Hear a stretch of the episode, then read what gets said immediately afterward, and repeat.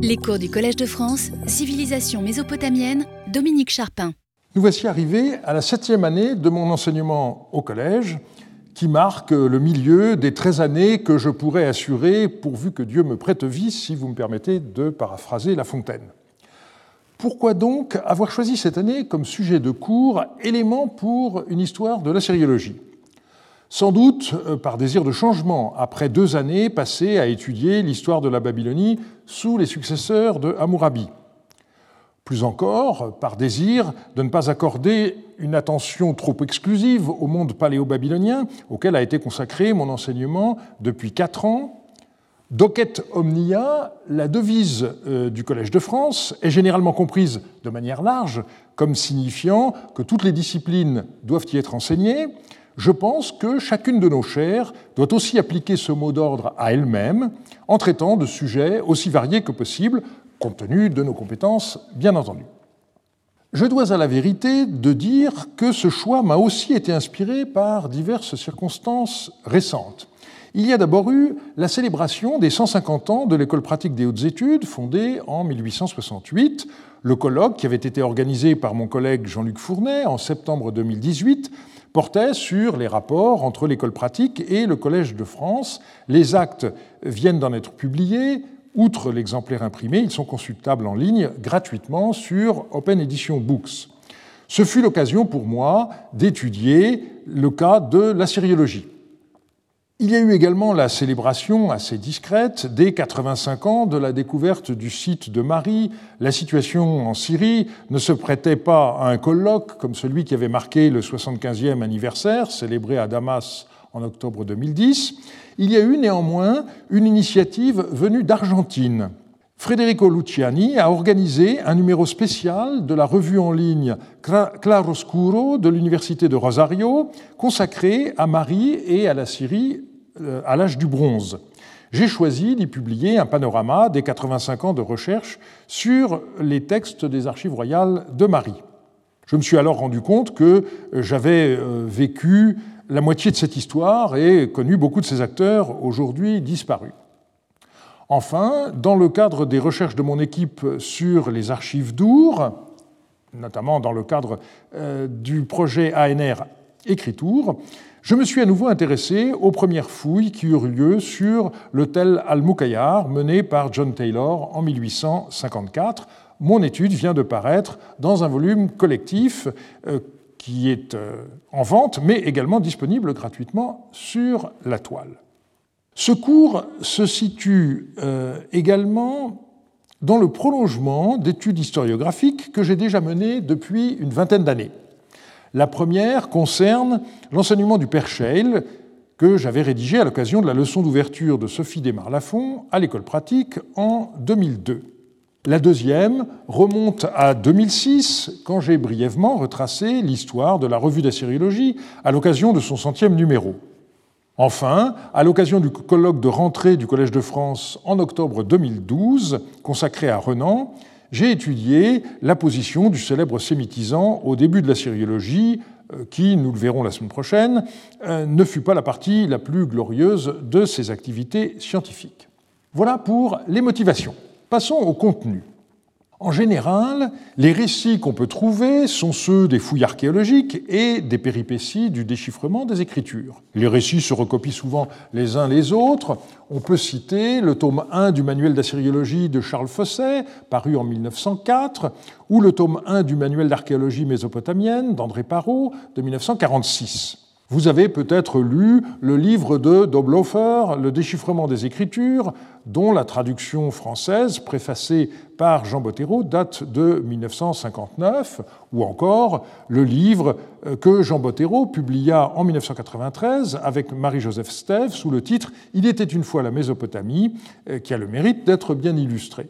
Beaucoup plus fouillé, mais aussi plus limité chronologiquement, on peut citer le livre de Mogen Larsen sur la découverte de la Syrie entre 1840 et 1860, paru en 1996 et traduit en français en 2001.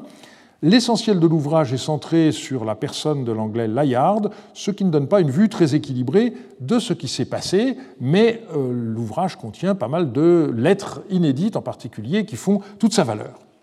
Pour ce qui est du XIXe siècle, je voudrais dire tout le profit que j'ai tiré du site Gallica de la Bibliothèque nationale, où la plupart des articles et ouvrages du XIXe siècle concernant la sériologie ont été numérisés et sont librement accessibles.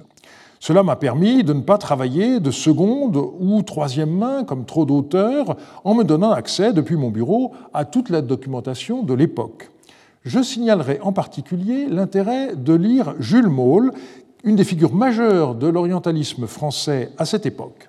Ayant reçu une formation théologique à Tübingen, je cite Max Müller, l'hébreu fut pour lui, comme il l'a été pour tant d'autres, le chemin de passage de la théologie à l'orientalisme. Maul vint à Paris en 1824 pour apprendre l'arabe et le persan auprès de Sylvestre de Sassy, mais aussi le chinois, quelle époque. En 1834, il renonça au poste qu'on lui réservait à Tübingen et décida de rester à Paris. Là encore, quelle époque Et euh, il prit la nationalité française. Ajoutons qu'il entra à l'Académie des inscriptions et belles-lettres en 1844 et devint professeur de persan au Collège de France en 1847. Il est resté fameux comme iranisant pour son édition du Shahnameh qu'il publia à partir de 1838, mais son importance pour notre enquête réside dans les rapports annuels qu'il présenta à la Société asiatique de 1840 à 1867. Ils furent rassemblés par sa femme après sa mort sous le titre 27 ans d'histoire des études orientales, avec une préface de Renan. Ils ont l'avantage de montrer année par année comment les recherches progressaient aux yeux des contemporains et l'on verra par ailleurs le rôle que Jules Moll jouant en personne à un moment crucial de cette histoire. Le cours de cette année ne se limitera pas au commencement. Je voudrais parler de la transformation progressive de la sériologie en une discipline en tant que champ d'enseignement et de recherche dans le monde universitaire. On parlera bien sûr des déchiffrements, mais également des collections de tablettes, des publications et de leurs modalités, avec la création de nouvelles revues, de nouvelles séries, etc., de l'enseignement.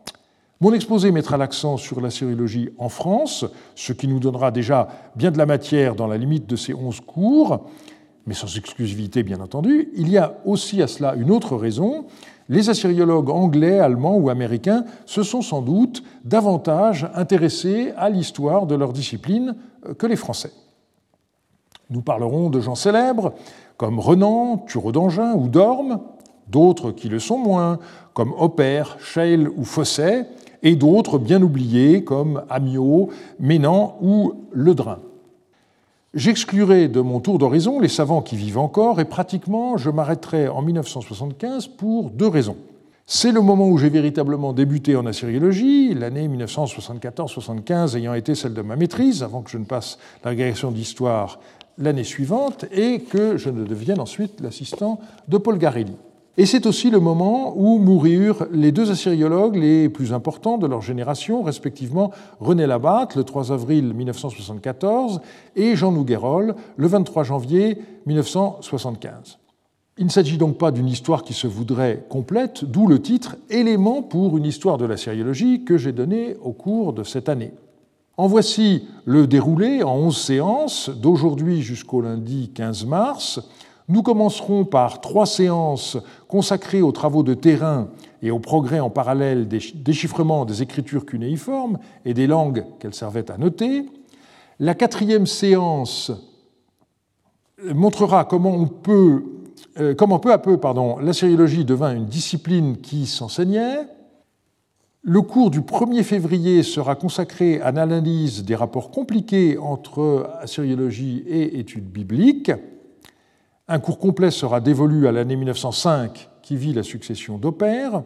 Nous verrons ensuite la façon dont les fouilles donnèrent lieu à la constitution de collections de tablettes et nous analyserons les modalités de leur publication.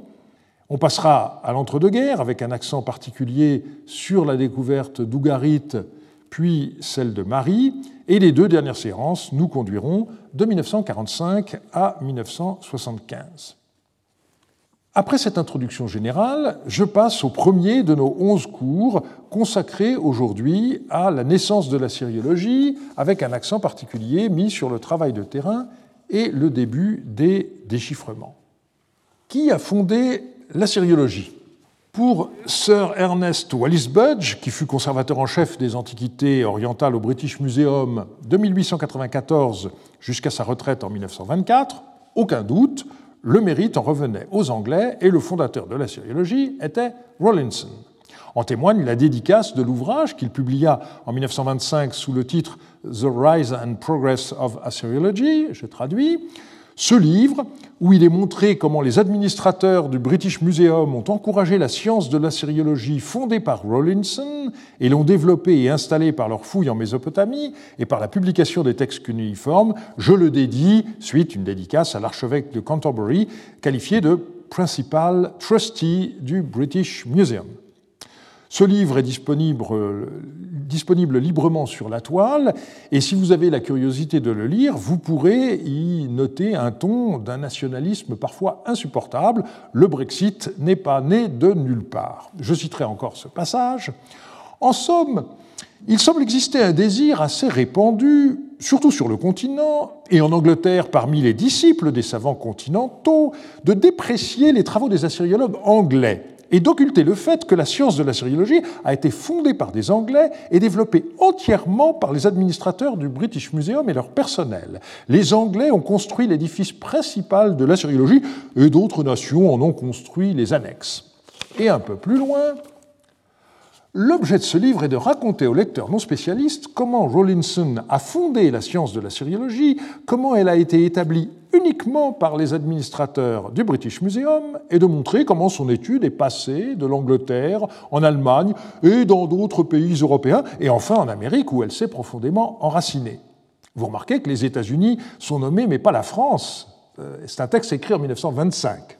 Fin de la parenthèse alors, note de bas de page pour ceux qui regarderont cette vidéo dans quelques années, je dis ceci au lendemain quasiment du euh, Brexit. Rawlinson fut-il le père de la sériologie comme le prétendait Budge en 1925 et comme on le lit encore aujourd'hui par exemple sur Wikipédia? Le rôle éminent de Jules Hopper, citoyen français d'origine allemande, fut admis par Rawlinson lui-même dans son discours inaugural lors du deuxième congrès international des orientalistes à Londres en 1874. Si quelqu'un a le droit de revendiquer la paternité de la science assyrienne telle qu'elle existe actuellement, c'est certainement cet éminent savant, disait Rawlinson de Jules Hopper. Rawlinson avait alors 64 ans, Hopper seulement 49, et il venait d'être nommé professeur au Collège de France. Quelle histoire se cache donc derrière cette apparente rivalité franco-britannique? C'est ce que nous allons voir dans les deux premiers cours. Je vous propose euh, d'étudier d'abord la découverte et le déchiffrement des inscriptions perses-achéménides, puis la redécouverte de la Syrie avec les fouilles de Khorsabad et la poursuite des explorations sur le terrain jusqu'en 1855, et nous continuerons l'histoire du déchiffrement du cunéiforme assyrien la semaine prochaine. La plupart des auteurs utilisent deux sources, comme je l'ai déjà indiqué, le tome 1 du manuel de Fosset, datant de 1904, et le livre de Budge de 1925. On peut remonter plus haut dans le temps. L'un des meilleurs guides en la matière est Joachim Menand, dans son ouvrage sur les écritures cunéiformes de 1860, réédité en 1864, nous aurons l'occasion euh, de rencontrer ce magistrat qui joua aux côtés d'Opère un rôle non négligeable dans, la consolidation euh, du déchiffrement. Je n'ai pas réussi à retrouver son portrait, et si jamais quelqu'un pouvait m'en indiquer un, j'en serais très reconnaissant. J'ai aussi utilisé euh, l'article, l'exposé historique du déchiffrement des études des écritures cunéiformes de Félix de Saucy, paru en 1867. L'avantage de ces textes est d'être encore proche des événements et de ne pas reconstruire le récit en fonction de ce qui est arrivé plus tard. Nous allons voir pour commencer comment les inscriptions cunéiformes ont été copiées puis déchiffrées, et d'abord celles des rois perses achéménides, en particulier à Persépolis. Il faut commencer par les récits de voyageurs qui décrivirent certains sites importants, et je me limiterai à quelques noms. D'abord, celui de Benjamin de Tudel, un rabbin qui, entre 1160 et 1173, partit de la Navarre pour la Palestine, puis, traversant le désert syrien via Palmyre, franchit l'Euphrate et finalement atteignit Mossoul, où il voulait visiter l'importante communauté juive de la ville. Son récit en hébreu a été imprimé en 1543, une traduction latine en 1575, et il y a même eu une traduction française plusieurs fois réimprimé. Il décrivit les ruines qui font face à Mossoul et les identifia correctement comme étant celles de Ninive. La tradition locale y situait en effet la tombe de Jonas. Elle a été restaurée du temps de Saddam Hussein. Voilà comment elle, se... elle était quand je l'ai vue en 1998. Depuis, comme vous savez, elle a été gravement endommagée par Daesh en juillet 2014. Deuxième nom notable, celui de Pietro della Valle, en 1614-1626 parce qu'il fut le premier à rapporter en Occident des inscriptions cunéiformes. En Iran, à Persépolis, il copia quelques signes en indiquant Personne ne peut dire quels sont ces caractères, ni à quelle langue ils appartiennent. Ils sont d'une grandeur prodigieuse. Ils ne sont point liés ensemble pour former des mots, ils sont séparés comme les caractères hébreux. J'en ai copié cinq du mieux que j'ai pu. Il ramassa aussi des briques provenant de Babylone, mais aussi d'Our, où il passa en 1625. D'autres voyageurs euh, rapportèrent des copies d'inscriptions de Persépolis, notamment le peintre hollandais Cornelius de Bruins, en français Lebrun, dont le récit de voyage parut en 1714. Ces copies jouèrent un rôle important dans le déchiffrement de Grottefend, de même que celle du français Chardin. Mais le voyageur le plus important est sans nul doute Karsten Niebuhr. Il faisait partie de l'expédition organisée en 1761 par le roi du Danemark. Elle avait visité l'Égypte, la Syrie, la Palestine et enfin l'Arabie. C'est alors que les malheurs la frappèrent et Nibourg, échappant seul à la mort, arriva à Bombay. Il en repartit pour la Perse, s'arrêtant trois semaines à Persépolis, où il leva des plans et, plus important pour nous, copia des inscriptions. Il en copia 11, 7 qui figurent dans sa publication sur la planche 24 et auxquelles il attribua les lettres A à G, et quatre autres sur la planche 31 de H à L. On lit souvent qu'elle fut reproduite dans son ouvrage publié à Copenhague en allemand en 1700 en réalité, la section sur Persépolis et les planches qui l'accompagnent se trouvent dans le tome 2, qui ne fut publié qu'en 1778, deux ans plus tard donc. Et euh, ces volumes ont été numérisés sur le site de la bibliothèque de Heidelberg, projet Gutenberg, qui est euh, très intéressant euh, également.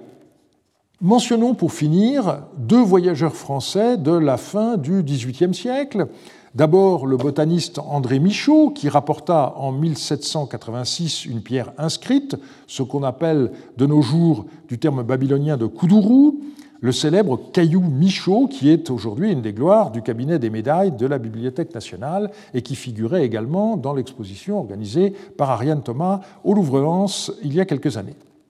On doit aussi citer Joseph de Beauchamp, ce religieux de l'ordre des Bernardins suivit au Collège de France les cours du célèbre Lalande et ses travaux en astronomie lui valurent de devenir membre de l'Académie des sciences. En 1782, il accompagna son oncle, qui avait été nommé consul de France et évêque de Babylone, mais celui-ci ne dépassa pas Alep et laissa sa charge à son neveu. Joseph de Beauchamp arriva à Bagdad en octobre 1782 et dans une lettre du 8 octobre 1786, il signale la découverte à euh, Hela, c'est-à-dire Hillé, l'antique Babylone, d'inscriptions. Je cite sa lettre. Quoique j'ai passé deux fois à Hela, lieu de l'antique Babylone, et que je sois allé visiter les ruines, ou plutôt les montagnes de briques qui se trouvent encore actuellement, et dont j'ai rendu compte dans le temps à l'Académie, je croyais qu'il était inutile d'espérer trouver quelques inscriptions anciennes dans ces ruines.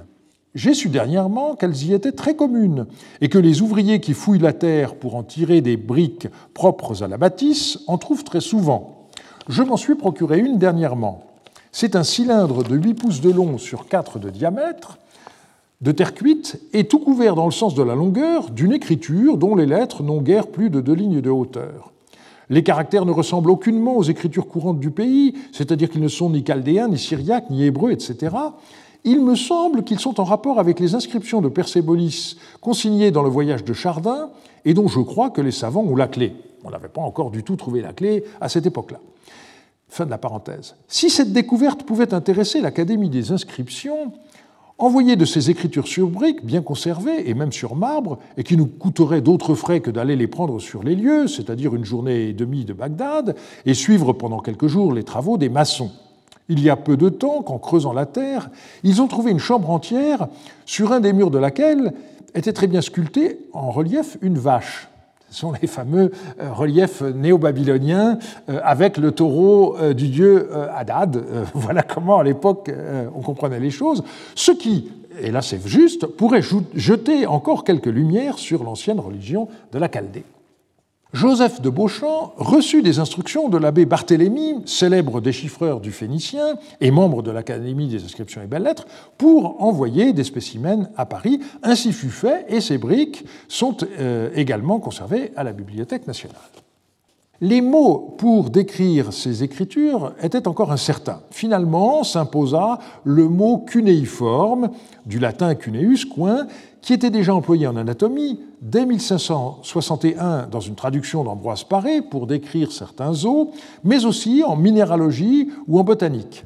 À en croire Palisse, la paternité, pour ce qui est de l'écriture cunéiforme, revient à l'anglais Thomas Hyde dans son ouvrage Historia Religionis Veterum Persarum, paru en latin à Oxford en 1700, où l'on trouve, page 526, l'indication de ductuli pyramidales CU cunéiformes, donc en forme pyramidale ou cunéiforme. On voit l'hésitation qui existe encore. Finalement, c'est le terme de cunéiforme qui l'emporta. Les premiers déchiffrements ont souvent été rétrospectivement qualifiés de fantaisistes, mais à partir de 1802, on s'est trouvé sur un terrain plus sûr. Généralement, l'histoire des déchiffrements s'écrit de façon téléologique. Puisqu'on connaît la fin de l'histoire, le récit privilégie les découvertes qui ont mené au succès. C'est le cas du livre de Pallis, Early Exploration in Mesopotamia, paru à Copenhague en 1954. Mais il peut être intéressant également de s'intéresser aux fausses pistes et de tenter de comprendre ce qui a mené des esprits par ailleurs très brillants dans des impasses. C'est ce qu'ont fait Eva Kanchik-Kirschbaum et Grégory Chambon dans leur article sur les caractères en forme de coin, le cas du cunéiforme, paru dans la revue d'assyriologie en 2006, que je vous invite à lire si euh, vous voulez en savoir plus. Une étude d'Ignace Gelb, parue en 1975, rappelle que les systèmes d'écriture peuvent noter le langage de deux façons, logographique ou phonétique. Et il existe donc trois types d'écriture, alphabétique avec un signe égale un son, syllabique dans lesquels un signe représente une syllabe, et finalement logosyllabique. Les deux premiers types sont phonétiques, tandis que le troisième mélange des éléments logographiques pour lesquels un signe égale un mot et des éléments phonétiques. Par définition, une écriture logosyllabique comporte davantage de signes qu'une écriture syllabique et encore plus qu'une écriture alphabétique et sera donc plus difficile à déchiffrer. Gelb avait en outre décrit les quatre situations possibles dont trois présentent des problèmes à déchiffrer. Donc, ce qu'il appelle le type 0, c'est quand on connaît l'écriture et la langue. Le type 1, c'est quand l'écriture est inconnue et la langue connue. Le type 2, à l'inverse, lorsque l'écriture est connue et la langue inconnue. Et enfin, le type 3, lorsque écriture et langue sont inconnues. Bien souvent, la clé du succès consiste, devant une écriture inconnue, à identifier la langue qui est notée et qui est déjà plus ou moins connue. Et on se ramène à ce moment-là au type 1. C'est ce que, d'une certaine manière, fit Champollion en 1822 avec l'écriture égyptienne hiéroglyphique, partant de l'idée que la langue devait être une variante ancienne du copte qu'il maîtrisait parfaitement. Et c'est ce qui a permis à Grotfen de poser les bases du déchiffrement de l'écriture cunéiforme persépolitaine en partant de l'idée qu'elle notait une forme ancienne de la langue perse. Dans les deux cas, la clé a été donnée par les noms propres. Pour Champollion, il s'agissait des noms de la version grecque de la pierre de Rosette. Pour les inscriptions de Persépolis, il s'est agi des noms des rois perses achéménides, qui étaient alors connus notamment grâce à Hérodote. La clé du succès a été résumée par Gelb en deux mots, logique et patience. Grotefend n'était pas un philologue ni un historien, mais en s'appuyant sur les travaux de ses prédécesseurs, il a fait faire un progrès important au déchiffrement de l'écriture vieux perse. En copiant les inscriptions de Persépolis, Karsten Niebuhr avait déjà compris qu'elles correspondaient à trois écritures différentes. Nous savons aujourd'hui qu'il s'agit du vieux perse, de l'élamite et du babylonien. La plus simple comptait, selon Nibourg, 42 signes et se lisait de gauche à droite. Vers 1900, Tuxen et Münter comprirent indépendamment qu'un des signes de Nibourg était en fait un séparateur de mots, ce qui constitua bien entendu un progrès essentiel pour le déchiffrement.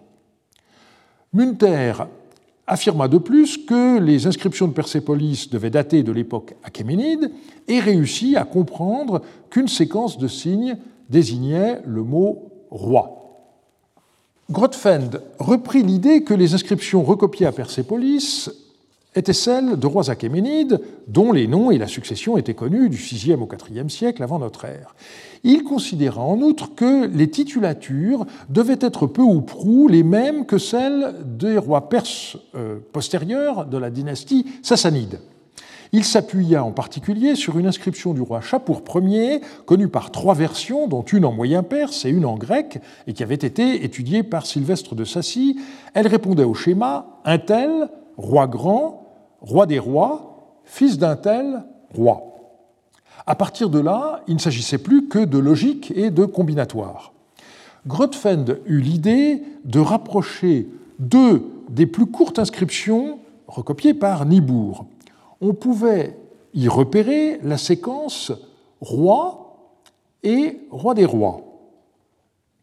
Grotfend repéra ensuite un premier nom propre, NP1, suivi du titre de roi en tête de la première inscription mais figurant plus loin dans la seconde. La deuxième inscription devait donc être celle du roi NP2, fils du roi NP1. Or, dans la première inscription, le nom du père du roi NP1 n'était pas suivi par le titre de roi. Grâce à Hérodote, Grotfen comprit alors que NP1 était Darius, parce que son père Istaspe n'était pas roi, alors que NP roi était Xerxès, fils de Darius. Et à partir de là, il a réussi à établir la valeur de douze signes et à donner le sens de ces deux inscriptions, Darius, roi grand, roi des rois, fils d'Istaspe, et Xerxès, roi grand, roi des, roi des rois, fils de Darius, roi des rois. Et là s'arrête pratiquement euh, le rôle de Grotfend, euh, car dépourvu de formation philologique, il n'a pas pu aller plus loin. Il n'a pas eu de chance par ailleurs parce que euh, ses travaux ont été assez mal accueillis et n'ont pas été intégralement publiés de son vivant. Et curieusement, c'est une étude de Sylvestre de Sassy de 1803 qui a fait connaître les découvertes de Grotfend en y ajoutant des observations de son cru.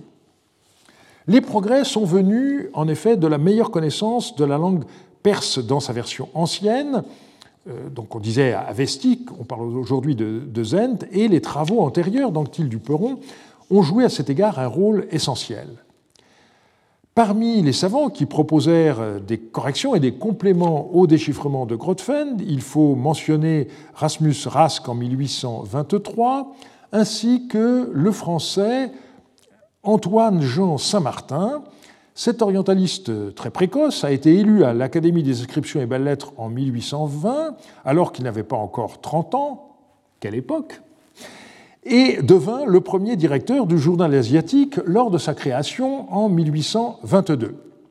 Malheureusement, Saint-Martin est mort à 41 ans lors de l'épidémie de choléra de 1832, et c'est sans doute ce décès prématuré qui explique l'oubli dans lequel il se trouve aujourd'hui. Il aurait sûrement pu apporter une contribution plus importante s'il avait vécu plus longtemps.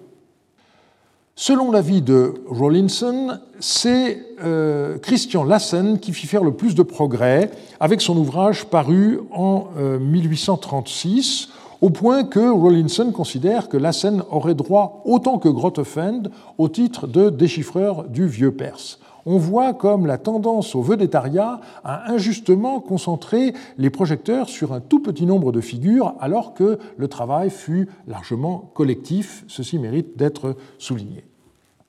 Les inscriptions connues jusqu'alors se révélèrent toutefois trop limitées. Pour progresser dans le déchiffrement, on avait besoin de textes plus longs. Et ce fut le grand mérite de Rawlinson de fournir ce qui faisait encore défaut. La meilleure euh, présentation de ces travaux est celle de Peter Daniels dans l'Encyclopédia Iranica en 2009, qu'on peut là encore consulter sur la toile. Rawlinson vécut longtemps.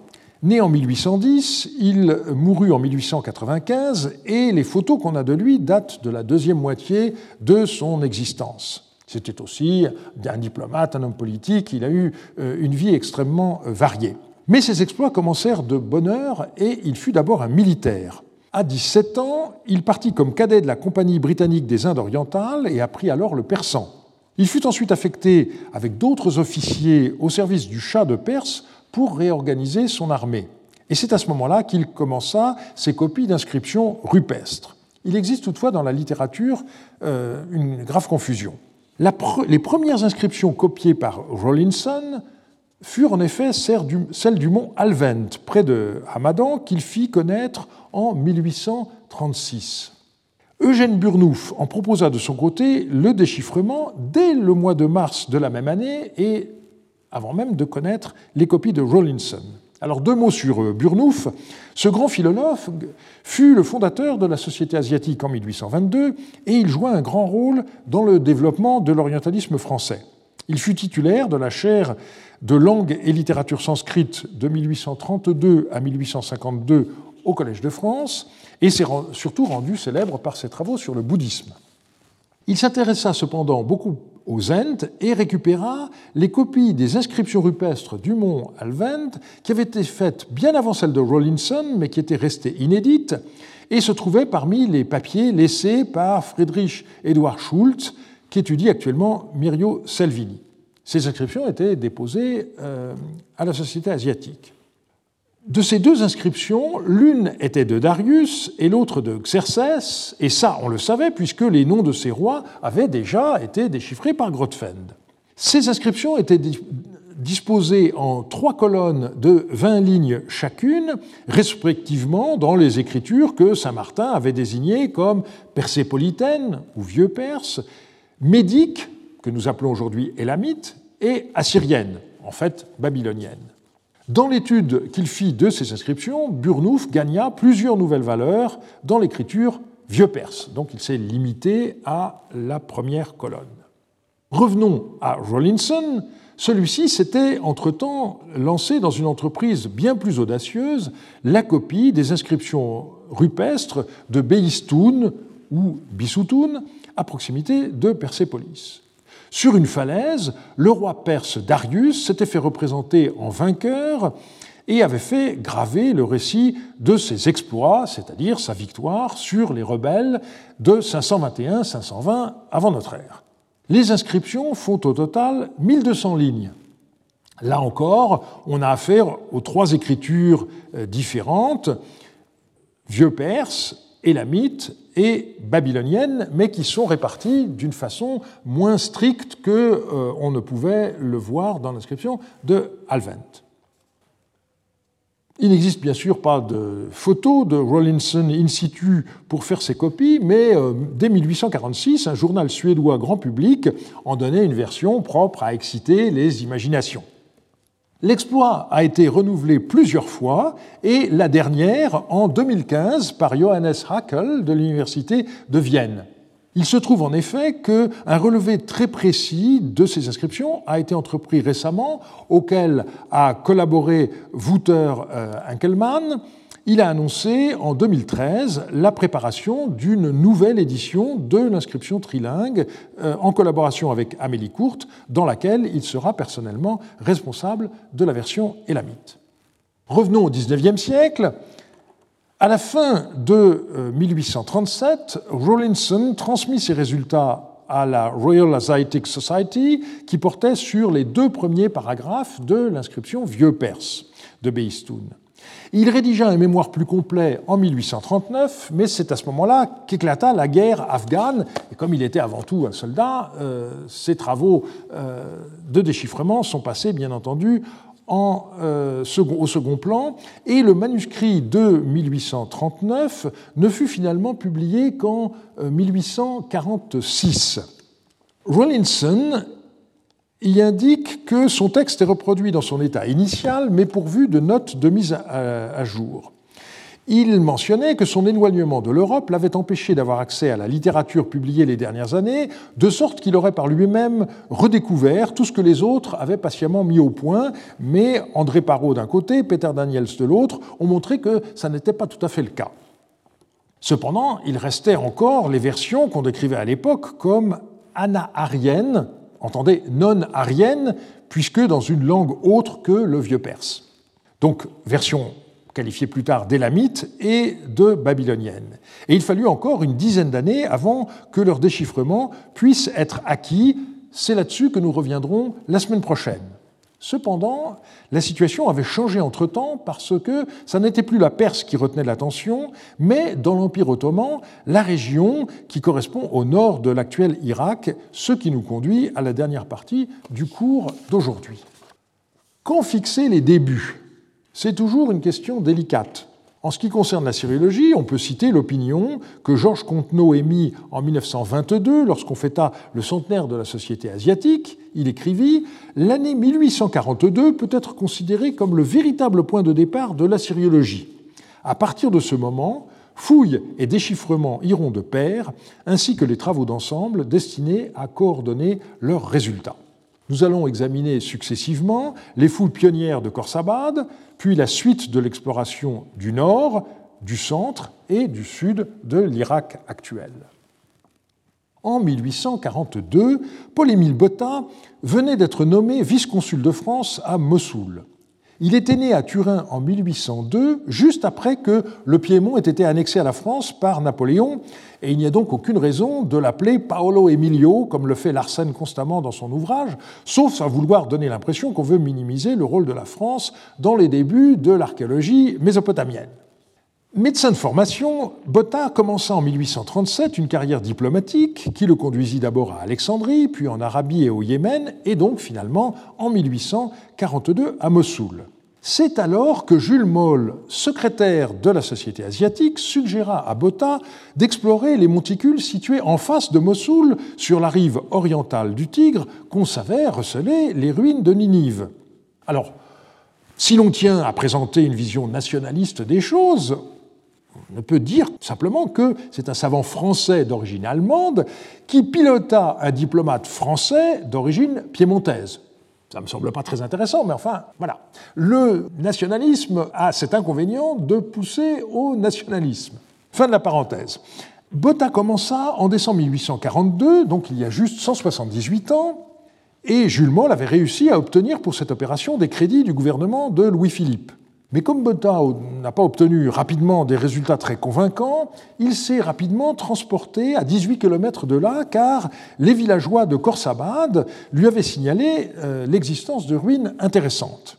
Et de fait, le palais de Sargon II n'allait pas tarder à sortir du sol avec ses magnifiques bas-reliefs. Une partie d'entre eux fut transportée jusqu'à Paris, ils arrivèrent au Louvre en 1846 et c'est ainsi que fut inauguré le musée assyrien. Le travail sur le terrain fut interrompu en 1845 et Botta n'y revint plus jamais. On connaît les cinq magnifiques volumes in folio publiés par Botta et le peintre Eugène Flandin de 1846 à 1850 sous le titre Monument de Ninive. Contrairement à ce qu'on dit souvent, le titre n'est pas complètement faux. Ce monument de Ninive, c'était le palais de Khorsabad. Alors, à l'époque, on croyait qu'il faisait partie de la ville même de Ninive, puisque la Bible disait qu'il fallait trois jours pour la parcourir, euh, au livre 3 du livre de Jonas. Or, Khorsabad n'est qu'à 18 km de Ninive. Ce n'est qu'après le déchiffrement de l'assyrien que fut révélé le véritable nom du site d'Ursharukin. Par ailleurs, on oublie souvent que Botta euh, recopia lui-même les inscriptions cunéiformes de Khorsabad, qui occupent deux des cinq volumes de la publication. Il publia certaines de ces copies dès 1843 dans une lettre à Jules Moll qui fut reproduite dans le journal asiatique. Et euh, c'est un exploit d'autant plus remarquable que Botta ne comprenait pas un mot de ce qu'il copiait. Par la suite, on créa à l'imprimerie nationale des poinçons spéciaux et les inscriptions furent reproduites dans le volume 3 en 1849 et dans le volume suivant. Laissons la parole à François-Antoine Antoine Duprat, qui est l'auteur de cette fonte. L'auteur de cette notice a imaginé un système qui a simplifié cette opération de telle sorte qu'avec 80 poinçons, représentant tous les éléments de groupe et combinés de manière que toutes les parties se parangonnent et se juxtaposent dans tous les sens, on peut reproduire exactement toutes les inscriptions cunéiformes assyriennes.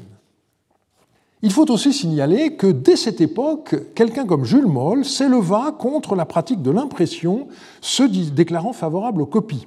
Il écrivait à propos du livre publié en 1851, Les inscriptions cunéiformes découvertes par Layard à Nimroud, il est peut-être à regretter qu'on se soit servi pour cette publication de caractères d'impression au lieu de gravure ou de lithographie, car quand il s'agit de caractères compliqués et encore imparfaitement connus, on est toujours exposé à négliger ou à exagérer de petites différences entre les caractères et à régulariser les formes au détriment du fond. On ne saurait mieux dire. Le problème est que pour déchiffrer ces inscriptions, tant de Khorsabad que de Nimroud ou de Ninive, on ne disposait pas encore du texte assyrien, comme on disait alors, de la trilingue de Beistoun. Et beaucoup firent le reproche à Rawlinson de garder ces copies par devers lui. Elles ne furent en effet publiées qu'en 1855. Je, cite à nouveau Jules Moll, euh, qui écrivait une fois encore dans son rapport sur l'année 1850-1851 Monsieur Rawlinson, qui possède plus de matériaux assyriens que personne, qui a donné dans ses travaux antérieurs des preuves abondantes de zèle et d'aptitude pour ses recherches, et de qui l'Europe savante attend depuis des années la publication de la partie assyrienne de la grande inscription de Darius et la communication de ses lumières sur ce problème obscur, a commencé à nous donner un avant-goût de ses découvertes. Donc on voit que tout le monde était suspendu à cette publication. Botta ne resta pas longtemps seul à fouiller les ruines de l'antique Assyrie. Il fut rejoint par Layard et Rassam à euh, Nimroud puis à Ninive, et ensuite l'exploration s'étendit vers le sud, en Babylonie centrale et méridionale. Je n'insisterai pas sur les fouilles de Layard et de Rassam à Nimroud et à Ninive, l'ouvrage de Larsen en donne le détail. Il faut revenir à Khorsabad en 1851, Victor Place, qui était le nouveau consul de France à Mossoul, reçut instruction de reprendre les fouilles de Khorsabad interrompues en 1845. Ce qu'il fit avec succès jusqu'à ce qu'il reçoive en 1854 ordre du ministre de cesser ses recherches. On lui doit les premières photos de fouilles grâce au calotype de Gabriel Tranchant. Par ailleurs, une expédition fut lancée en 1851 qui avait pour but d'explorer la Mésopotamie et la Médie. Elle fut placée sous la responsabilité de Fulgence Fresnel. Et c'est ici que nous rencontrons pour la première fois Jules Hopper. Pour le présenter, je citerai l'obituaire que lui consacra Gaston Maspero en 1905. Hopper était né à Hambourg en 1825 et il, avait fait ses études de droit et de philosophie orientale à Heidelberg, puis à Bonn, de la façon la plus brillante. À 22 ans, il savait l'arabe, le sanskrit, le zend et il publiait ses premiers mémoires sur la Perse. Un avenir brillant l'attendait en Allemagne s'il n'eût été juif. Comme beaucoup de ses co-religionnaires, il quitta un pays dont les lois lui refusaient les droits civiques et il vint s'établir en France vers la fin de 1847. Ayant, enseigné l'allemand dans un lycée à Laval puis à Reims, Hopper, qui avait alors 27 ans, fut choisi pour accompagner l'expédition en Mésopotamie et en Médie dirigée par Fulgence Fresnel, qui comportait également l'architecte Félix Thomas. Les voyageurs arrivèrent à Mossoul en mars 1852. Et c'est là qu'Opère rencontra Rawlinson pour la première fois. Rawlinson n'était plus alors le jeune militaire intrépide que nous avons rencontré en 1835. Il était devenu en 1843 agent politique de la Compagnie des Indes orientales, puis l'année suivante consul à Bagdad. Et donc en mars 1852, euh, Rawlinson avait 42 ans et, en tant que consul général d'Angleterre, s'occupait des découvertes de Ninive, dont la fouille était alors passée aux mains de Rassam. Or, en 1851, à la fin de son ouvrage sur les inscriptions des Achéménides, Hopper avait rendu une image, disons, mitigée de euh, Rollinson, à Rollinson. Certes, il le créditait d'avoir mis à la disposition de tous la version vieux perse de l'inscription de Bisoutoun, mais il lui reprochait en même temps de garder pour lui seul les copies de la version élamite et surtout de la version assyrienne. Je cite Hopper. Aucun ami de l'Antiquité ne refusera ses éloges aux militaires anglais courageux et savants, aux militaires anglais courageux et savants, par les soins duquel cet important document a été rendu accessible à ses contemporains. M. Rawlinson a grandement mérité de l'histoire du genre humain. Mais Opère ajoutait un peu plus bas Nous appelons pour cela de nos voeux la publication des traductions médiques, c'est-à-dire élamites, et babyloniennes de l'inscription de Bisoutoun par lesquels le savant anglais acquérera une gloire de plus pour sa nation et attachera à son nom le souvenir d'une illustre découverte. Il semble que Rollinson n'ait guère apprécié, et donc les deux hommes ne s'étaient encore jamais croisés, et on possède deux récits de leur rencontre à Mossoul en mars 1852. L'un est postérieur, puisque publié en 1863, et il est d'Opère lui-même. Quelques jours plus tard, le colonel Rollinson arriva de Bagdad. Messieurs Jones et Hislop avaient remis à M. Fresnel l'interprétation de l'inscription de Bissoutoun, dans la préface de laquelle le savant auteur avait répliqué d'une manière un peu vive à la critique que j'avais faite de son interprétation des textes perses. Dans mes inscriptions des Achéménides, donc le livre d'Opère de 1851, j'avais combattu, avec toute la mesure et tout le respect dû à un homme qui a si grandement mérité de la science, différents points de l'interprétation de Sir Henry Rawlinson n'était pas encore sœur en 1852, euh, mais il l'était devenu euh, en 1863. Quand je le critiquais, habitant la province à Reims, je n'avais eu connaissance que des travaux faits par M. Rawlinson jusqu'en 1849. Je n'avais pas vu les écrits plus récents du savant anglais qui, dans sa préface, me reprochait de les avoir systématiquement ignorés et s'était oublié au point de sortir de la mesure digne d'un savant tel que l'est Sir Henry. M. Fresnel prouva à ce dernier, par mon livre même, que je n'avais pu connaître une partie de ses travaux, et en s'appuyant sur les données que je lui avais fournies, il fit bientôt comprendre à M. Rawlinson que les œuvres que j'étais accusé d'avoir systématiquement ignorées ne contenaient pas, dans l'immense majorité des cas, la rectification des erreurs que j'avais eu à combattre. Enfin, il lui montra que, même si j'avais connu ses travaux, je n'aurais pu changer en beaucoup de cas la nature de mes objections. M. Rawlinson, du reste, avait lui-même, dans une note, exprimé l'opinion que je semblais ignorer l'existence de ces écrits publiés depuis 1849, qui se résumaient en un glossaire perse continué jusqu'à la lettre D. Il reconnut en galant homme son erreur, et dans une entrevue dans laquelle il m'exprima ses regrets, nous fîmes une connaissance personnelle qui a été, pendant mon séjour à Bagdad, de la plus haute importance pour mes études assyriennes et la source de relations agréables. Donc Rollinson avait reproché à Hopper de ne pas l'avoir cité dans son livre de 1851, alors que lui-même, dans son livre de 1846, avait, comme on l'a vu, indiqué qu'il ne citait personne, faute d'avoir pu lire euh, les travaux des autres. Si on lit entre les lignes euh, le texte d'Opère, on soupçonne que la rencontre s'est en fait assez mal passée et on voit qu'elle a eu lieu. Il y a eu deux temps. Fresnel d'abord, qui a arrangé la, rencontre, parce que manifestement, dans un premier temps, Rollinson ne voulait pas rencontrer Opère, et puis finalement, la rencontre a eu lieu. Et euh, on a. Euh, des mots de Fresnel lui-même, le compte-rendu dans une lettre de cette entrevue, mais malheureusement, je n'ai pas le temps de la citer. Il fallut trois semaines pour que fût achevée la construction des radeaux à outre, ce qu'on appelle des kelecs, et euh, c'est par ce moyen que l'expédition de Fresnel put faire le trajet de Mossoul à Bagdad en descendant le Tigre en cinq jours. Au départ, Fresnel espérait fouiller dans le sud et il écrivit un rapport en ce sens. Je suis presque certain d'avance que les fouilles à faire dans, dans la Chaldée, non loin de l'embouchure de l'Euphrate, seront incomparablement plus productives que celles de Babylone. Il n'avait pas tort. Mais finalement, Fresnel et ses deux adjoints travaillèrent essentiellement dans les ruines de Babylone et des environs non sans difficulté. Dans son bilan, Fresnel parle d'un immense désappointement archéologique et Opère en profita surtout pour étudier les inscriptions cunéiformes d'origine diverses qu'il eut entre les mains.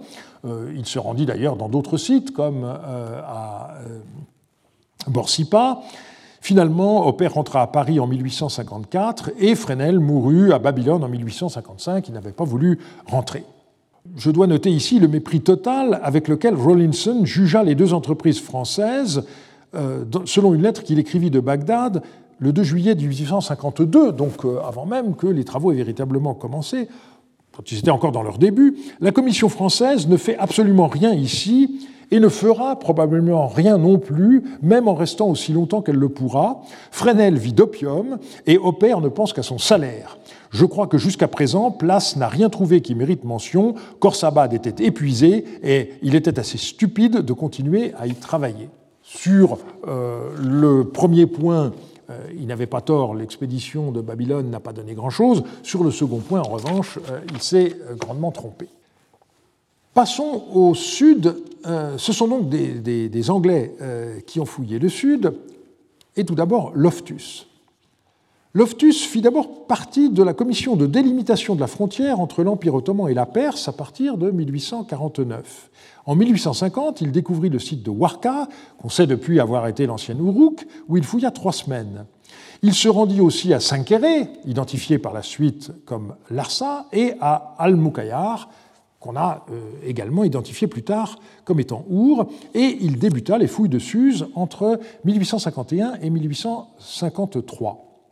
Vu ses succès, en juillet 1853 fut créé en Angleterre un Assyrian Excavation Fund qui avait pour but d'encourager les recherches dans le sud en parallèle avec ce qui se faisait alors autour de Ninive. C'est ainsi que Loftus revint à Warka et à Sanqueret, et également qu'il se rendit à Telsifre pour une digging party, comme il dit lui-même, euh, parce que euh, des ouvriers lui avaient indiqué la découverte d'un lot très intéressant d'outils, et il découvrit également un lot de quelques 70 tablettes qui sont chères à mon cœur, puisqu'elles ont été le sujet de mon premier livre paru il y a désormais 40 ans.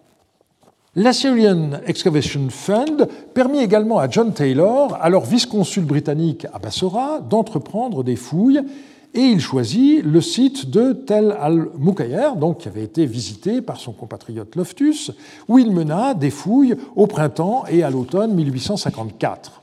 La tour à étage, la ziggurat, qui dominait le site, retint son attention et euh, il y trouva euh, des textes de fondation qui permettent qui permirent par la suite à Rawlinson, qui les publia, d'identifier le site comme l'antique ville d'Our. Et je signale euh, à nouveau, au passage, que le premier chapitre du livre sur les archives d'Our qui vient de paraître vous en permettra d'en savoir plus.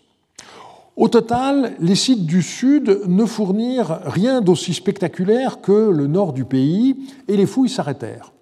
Cela s'explique facilement. Les palais assyriens étaient décorés d'orthostates en pierre qui permettaient facilement de retrouver le plan des bâtiments. Dans le sud, tout était en briques qu'on ne savait pas encore fouiller. Il faudra pour cela attendre les architectes allemands de la fin du XIXe siècle à Babylone comme à Assur.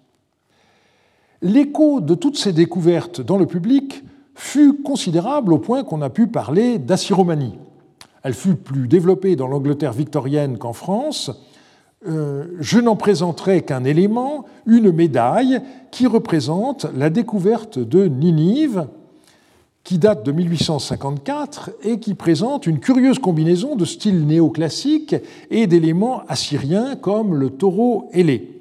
Cette médaille fut commandée dès 1851 et elle comprend cette légende Niniven latentem a 1845, Gallia aperuit, soit traduit librement, la France a découvert à partir de 1845 les ruines de Ninive.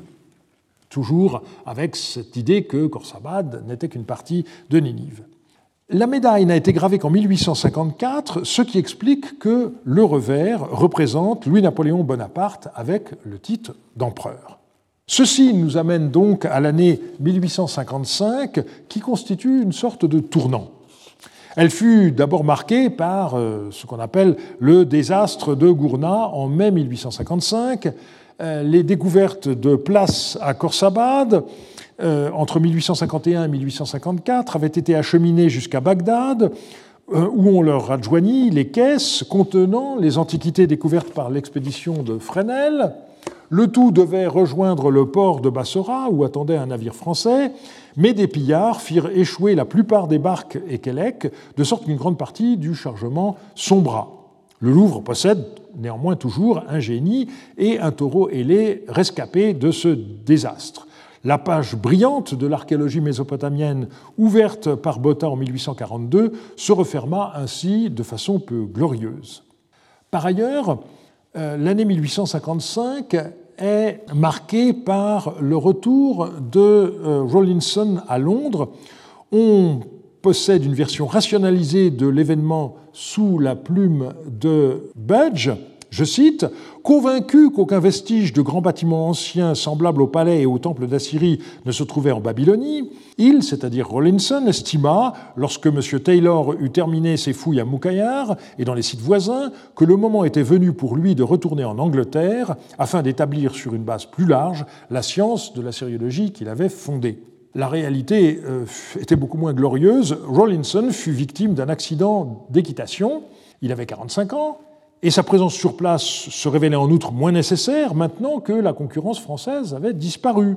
Rawlinson se consacra dès lors à l'étude de tous les écrits ramenés au British Museum et pilota depuis Londres les travaux de terrain des décennies suivantes. C'est ce que nous verrons dans le cours de la semaine prochaine, mais je voudrais terminer par une citation d'Opère écrite en 1850 et qui me semble toujours d'actualité dans le domaine de la recherche.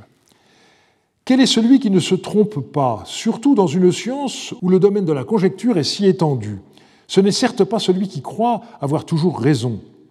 En outre, qui suppose pouvoir expliquer tout montre par cela même qu'il n'est pas tout à fait à la hauteur de la question. Je vous remercie de votre attention. Retrouvez tous les contenus du Collège de France sur www.colège-2-france.fr.